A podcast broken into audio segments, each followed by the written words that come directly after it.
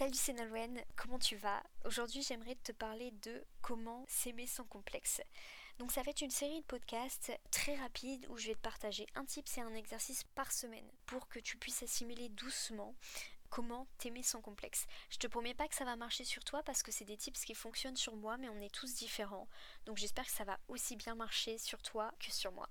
S'aimer sans complexe aujourd'hui c'est assez compliqué parce qu'il y a la société qui nous impose toujours plus en plus de normes, il y a les réseaux sociaux, la télévision, les magazines, le regard de l'autre, etc. Ce qui fait que parfois on se fixe des objectifs qui nous ressemblent pas trop. Et du coup on a un peu perdu. Aujourd'hui, je vais te proposer de te demander quels sont tes critères de perfection. Ça veut dire pour toi, qu'est-ce qui fait qu'une personne va être parfaite? T'as qu'à prendre un stylo, un papier et tu notes tous ces critères-là sur une feuille.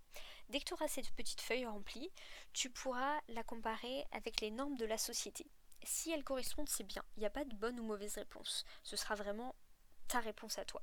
Si elles ne correspondent pas, c'est bien aussi. Euh, ça veut dire que tu ne te retrouves pas dans les normes de la société. Et là, les normes de la société, tu peux les prendre et les mettre à la poubelle. Et tu gardes la feuille que tu viens d'écrire.